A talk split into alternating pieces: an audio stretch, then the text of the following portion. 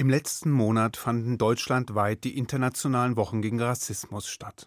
Mit über 1800 Veranstaltungen.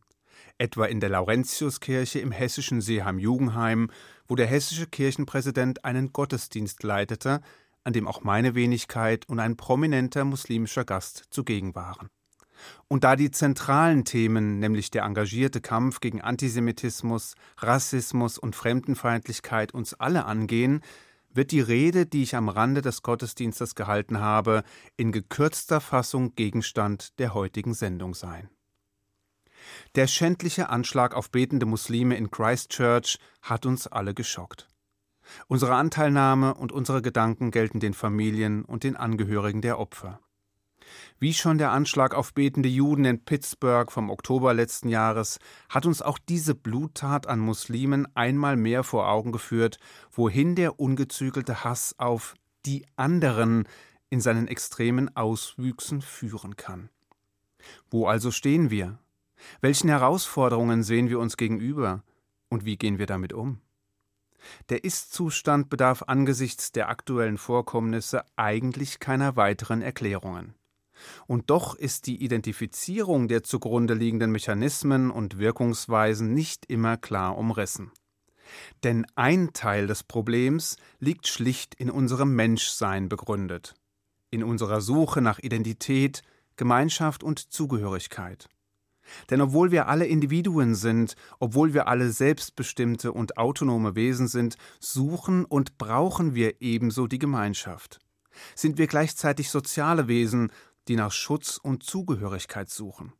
In der Familie, in der Gemeinde, im Verein oder wie und wo auch immer. Mit jeder Gruppe schaffen wir allerdings zugleich die anderen, die nicht Teil der Gruppe sind. Mit jeder Zugehörigkeit schaffen wir gleichzeitig diejenigen, die eben nicht dazugehören. Und mit jedem Wir schaffen wir gleichzeitig die, nämlich die anderen, also die, die nicht wir sind. Dieser Mechanismus ist eine der Betriebsgefahren auf der Suche nach Identität, Gruppenzugehörigkeit und Gemeinschaft. Obendrein neigen wir Menschen dazu, die Welt in groben Pinselstrichen zu malen, zu vereinfachen, zu pauschalisieren und zu generalisieren. Und auch dies ist mitunter notwendig, um sich die Welt erklären zu können, um der Komplexität beizukommen, um das Unverständliche verständlich zu machen. Wir pflegen Vorurteile und sind oftmals auch voreingenommen. Nicht, weil wir schlecht oder böse wären, sondern weil wir einfach Menschen sind. Wenn diese Vorurteile, Ressentiments oder Haltungen allerdings konzentriert und in Ideologien kanalisiert werden, wenn die eigene Gruppenzugehörigkeit überhöht wird, wenn das Wir herablassend mit dem Die kontrastiert wird, dann wird es gefährlich. Wenn die eigene Gruppe als das Maß aller Dinge dargestellt wird, als die Herrenrasse, als die Auserwählten, als die Erleuchteten und alle anderen als die Minderwertigen, die Ungläubigen herabgewürdigt werden, dann wird der ideologische Boden für Hass, Ausgrenzung und Gewalt gesät. Im besten Fall eröffnet sich für die sogenannten anderen der Weg der Konversion und der Anpassung, also der Verleugnung des eigenen Glaubens, der eigenen Herkunft, der eigenen Überzeugung. Im schlechtesten Fall muss der andere entweder mit Gewalt überzeugt oder, noch schlimmer, vertrieben oder ermordet werden. Zu berücksichtigen ist dabei, dass selbst Fundamentalisten, Extremisten oder Terroristen meist glauben, auf der richtigen Seite zu stehen, einem höheren Ziel zu dienen. Der frühere Oberrabbiner von Großbritannien, Jonathan Sachs, beschrieb diese Haltung mit dem Begriff des altruistischen Bösen. Diese Menschen sind überzeugt, dem Rest der Menschheit einen Dienst zu erweisen, wenn die minderwertigen Rassen zugunsten der Herrenrasse vernichtet werden.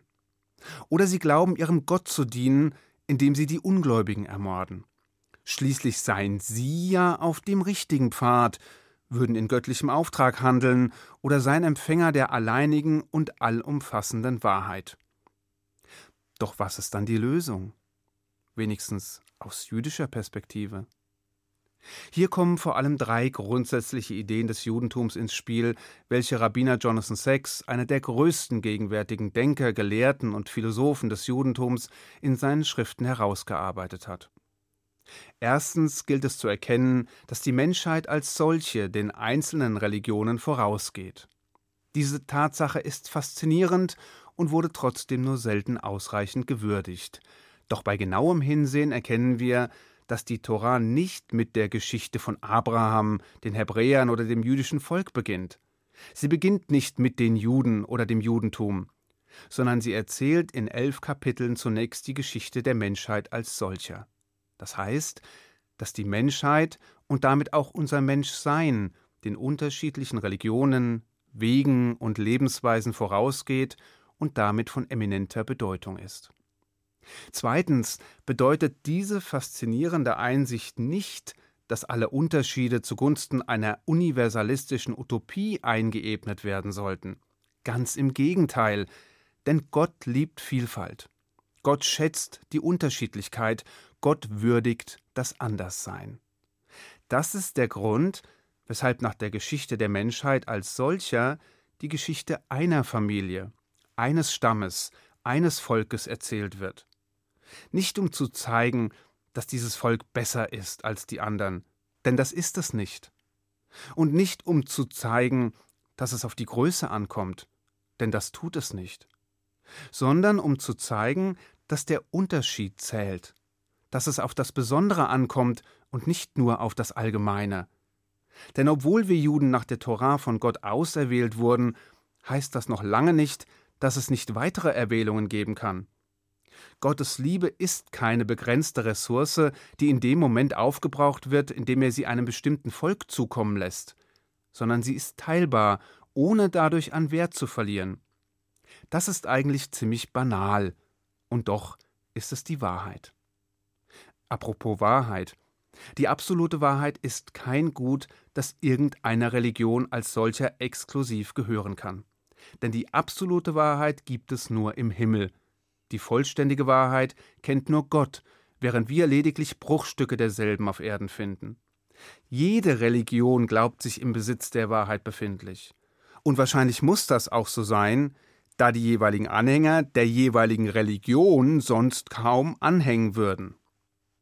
Entscheidend ist jedoch die Erkenntnis, dass diese Wahrheit eben unvollkommen ist und nie die absolute Wahrheit widerspiegeln kann, wie sie sich im Himmel findet.